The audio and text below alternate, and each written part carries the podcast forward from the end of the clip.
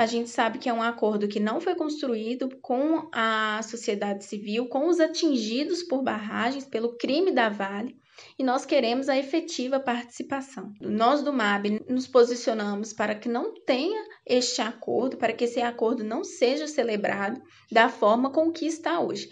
Né? Sabemos que também é importante este acordo para a Vale, né? A gente sabe que suas ações, assim que este acordo for assinado, irá subir. Então, internacionalmente, um acordo para Vale é bom, mas o que fica para a vida dos atingidos, temos o exemplo aí é, da bacia do Rio Doce, né, dos atingidos pelo crime da barragem de Fundão, que acordos onde não tem a participação dos atingidos, é, uma participação efetiva na construção dos programas e da realidade concreta dos atingidos, não atende e não vai resolver os problemas e também não vamos conseguir almejar a reparação integral deste dano.